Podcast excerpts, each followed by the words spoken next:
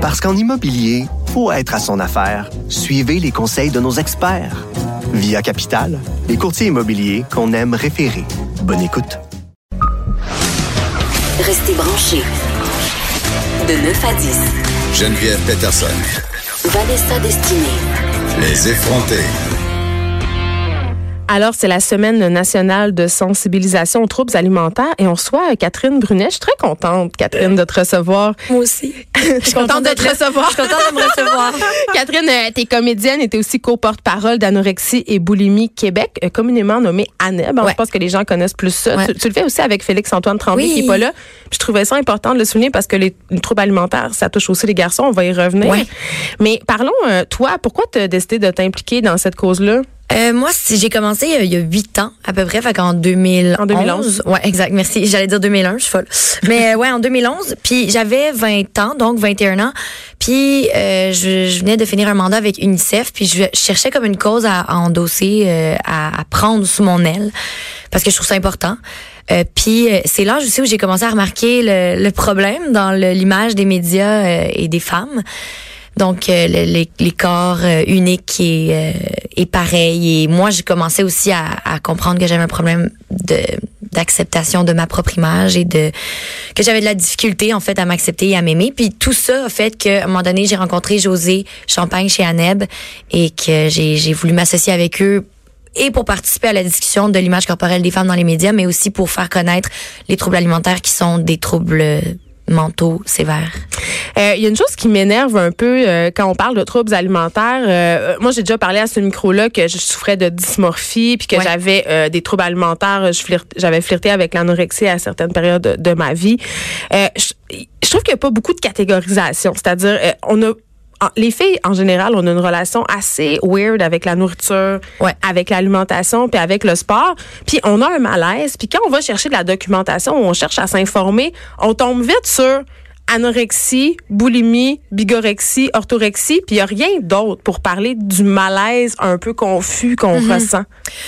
Ben parce que c'est dur à mettre en- parce que on s'entend que euh, je, je lisais récemment qu'il y a une étude qui disait qu'il y a 71% des ados au Québec qui cherchent à contrôler leur poids. Donc que ce soit par diète ou par sport ou par tu sais fait que je veux dire oui, c'est comme c'est immense là. Puis là je dis ados fait que ça ça inclut les gars aussi là. Mais je pense que le danger, c'est de mélanger les troubles alimentaires puis le hum, malaise, comme tu dis, le mal-être que la plupart des femmes on a dans notre corps dès l'enfance. Je veux dire, moi, je suis allée à Sainte-Justine récemment euh, dans l'aile euh, des troubles al- alimentaires, puis il y a des petites filles de 9 ans. Là. Ah ben Fait que je veux dire, ça commence de plus en plus jeune. C'est, c'est, c'est à être hospitalisé, c'est, ça a aucun sens. Mais fait que c'est ça, tu sais, je pense qu'il y a un gros malaise, euh, puis un, un gros problème d'acceptation du corps, puis de, de, de, de vouloir être toujours plus mince, de vouloir toujours avoir, tu sais, de, de fitter dans les standards de beauté. Mais ça, ça reste que c'est pas nécessairement un trouble alimentaire. Mais en effet, je pense que dans les troubles alimentaires, il y a plusieurs, plusieurs types de troubles alimentaires, puis plusieurs manières d'être, par exemple, anorexique ou par exemple boulimique. Euh, tu sais, on pense souvent à les filles, aux filles qui se font vomir, sauf qu'il y a plusieurs manières de compenser. On a tous vu la peau sur les os, le fameux documentaire qui nous passe à l'école secondaire là, sur l'anorexie. Puis je pense que Ouais. c'est ça qui teinte notre vision Oui, de la ça chose. aide, mais ça nuit aussi parce qu'on dit, ben voyons, elle est pas anorexique, elle est pas squelettique. Exactement. Alors qu'il y a, il y a des gens qui ont des troubles alimentaires qui sont euh, qui sont obèses, qui sont. C'est ça, hein? Il y a plusieurs sortes de troubles alimentaires. Puis c'est pour ça qu'Aneb aussi est là en quelque sorte, c'est pour faire connaître. Puis tu sais la ligne d'écoute, mettons, toi tu penses que tu as un trouble alimentaire parce que clairement il y a quelque chose qui va pas. Euh, puis t'es dans ton alimentation, ben tu peux appeler Aneb. Il y a des il y a le chat aussi, puis il y a le site pour ados, il y a le site pour adultes. Fait que tu sais ça c'est quand même c'est pour ça en fait que c'est important de parler des troubles alimentaires puis de dire qu'il y a pas une façon parfaite d'être boulimique ou d'être anorexique ou d'être orthorexique ou d'être il y a plusieurs sortes de maladies, c'est comme la dépression, les personnes qui est dépressive pareil, tu sais. Et même dans le cas de la dépression, par exemple, ça peut entraîner une perte de poids très, très importante chez des gens. Mm-hmm. Il y a des gens qui se rendent pas compte, qui souffrent d'un trou- trouble alimentaire parce que c'est pas de l'anorexie, c'est pas de la, boli- de la boulimie, c'est juste le fait d'être mal dans sa peau. Ouais. Et souvent, il y a pas de ressources, en fait, pour ces personnes-là. Tu sais, quand tu as une perte de poids due au stress ou à autre chose, puis que tu sais que t'es pas en santé, qu'est-ce que tu fais? Ben c'est comme les, euh, les athlètes aussi. Il y a beaucoup de, de jeunes athlètes qui, euh, qui tombent dans les trouble alimentaire parce qu'il y a plusieurs façons de développer un trouble alimentaire, euh, que ce soit social ou que ce soit c'est à l'intérieur de toi. C'est il y a pas vraiment une formule, tu sais. Mais il y a des athlètes, par exemple, qu'il faut tout le temps qu'ils contrôlent leur poids, jeunes, par exemple les gymnastes, les ben tous les athlètes ou presque. Là. Puis ils développent un trouble alimentaire sans s'en rendre compte. Fait que ça, à un moment donné, ben ils se rendent compte plus tard, ils sont comme ben j'ai un trouble alimentaire parce que je- toute ma vie j'ai contrôlé mon poids, puis je pensais que c'était sain, je pensais que c'était ben les, les ressources en fait c'est euh, c'est d'aller chercher de l'aide donc que ce soit par ANEB ou que ce soit à l'hôpital mais je sais que il y a des listes d'attente et tout ça donc c'est pour ça qu'ANEB est là aussi pour les euh, les, les groupes de soutien euh, les, les lignes d'écoute. Tu sais c'est c'est vraiment euh, puis c'est c'est- pas des troubles dont on sort seul. Faut- ça prend de l'aide puis c'est ça que la semaine euh, cette semaine euh, disait c'est le rétablissement une étape à la fois puis ça ça incluait justement euh, les, les gens qui sont là autour de nous pour nous sortir d'un trouble alimentaire parce que tout seul, c'est c'est impossible. Catherine Brunet, je, je t'écoutais dans une entrevue dire qu'à un moment donné dans ta vie, tu avais perdu une vingtaine de livres parce que Ouais. t'allais pas bien. Puis c'est pas la première fois que j'entends des filles dire ça, euh, de dire j'ai perdu du poids et mon entourage me félicitait, disait ah t'as jamais été aussi belle, t'as jamais été aussi resplendissante, alors que de l'intérieur tu t'étais jamais sentie aussi mal. Ouais, tu te sens comme un caca, puis t'es comme ben je mange pas parce que je suis super troublée, puis que je vais pas bien, puis que je suis triste, puis que j'ai pas le goût de manger, puis je fais pas de sport, puis j'ai jamais été aussi inactive, puis euh, je perdais du poids quand même parce que c'est ça, je mangeais pas. Puis ouais, les gens au travail, entre autres, moi c'est puis c'est là que j'ai réalisé à quel point ça avait pas de sens comment entre collègues même, on se parle de notre apparence physique puis de notre poids, mais aussi de ah t'es donc bien bronzée, t'es belle, ah wow, tu t'es fait couper les cheveux, mon dieu ça te fait bien. On se parle beaucoup beaucoup de notre physique euh, dès qu'on, tu sais la première fois qu'on se voit euh, dans une journée ou peu importe.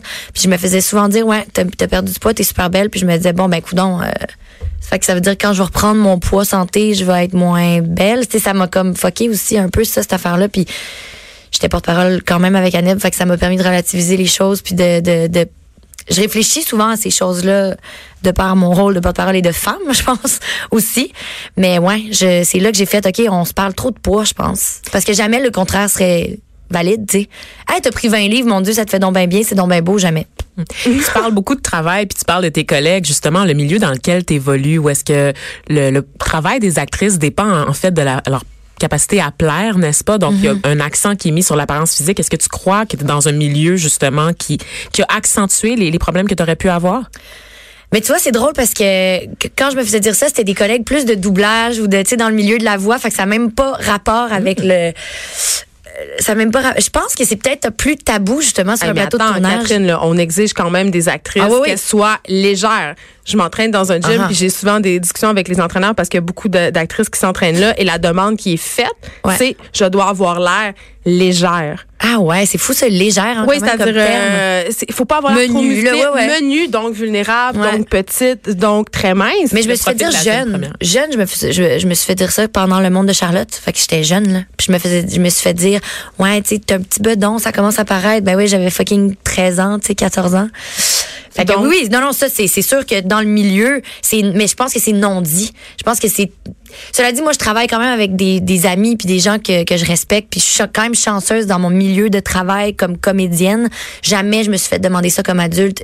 Au contraire, moi, souvent, tu sais, j'ai eu des rôles où fallait que je sois musclée puis fallait, tu sais, fait que j'ai été chanceuse, mais en effet, c'est quelque chose de non dit. J'imagine que, Mais est-ce que tu penses que des rôles t'échappent parce que tu corresponds pas à un certain euh, Ben oui, profil sûrement. physique, puis parce qu'on pointe beaucoup du doigt l'industrie de la mode sans jamais pointer Ouais. du doigt les acteurs ou les gens de l'industrie de la musique qui eux aussi véhiculent des images de corps parfaits. Ah, ça, c'est sûr. Tu sais, mais je pense que c'est comme dans tout. Je veux dire, euh, quelqu'un va perdre une job euh, dans un bureau d'avocat parce qu'il ne fit pas dans les standards, tu sais, de, de physique aussi. Mais oui, en effet, nous, c'est parce qu'on est dans un milieu, entre guillemets, superficiel dans tu lequel travailles aussi avec ton corps. Exactement. J'ai envie qu'on se parle des influenceurs, Catherine, Oui. parce que euh, puis c'est vrai je savais que ça s'en non, mais en, non, mais en fait, euh, tu sais, on en parle souvent euh, ici à ce micro du fait que la culture Instagram contribue quand même à ériger certains standards de Ouais. beauté qui sont inaccessibles. Moi, la première, euh, je regarde le compte Instagram de certaines filles Mm-hmm. qui montrent leur corps sous des angles vraiment favorables, qui sont des filles qui s'entraînent beaucoup, puis ça, ça me crée de la détresse. Ben ouais, suis ben de la détresse psychologique. puis toi, tu ris beaucoup des influenceurs, mais t'es devenue aussi une influenceur en riant d'eux. Fait c'est un peu paradoxal quand même comme position. Tu sais, t'en connais-tu?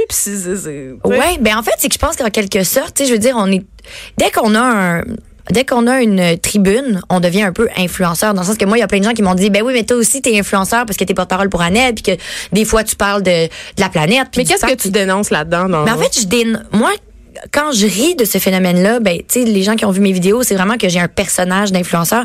Moi, premièrement, c'est que ça me fait rire. Puis honnêtement, je suis fascinée par ce phénomène-là parce que ça marche. Les jeunes sont obsédés par ça. Ils écoutent ça. Ils mangent dans la main des influenceurs. Fait que je suis pas en crise ou je suis pas, euh, je trouve pas ça dégueulasse, les influenceurs.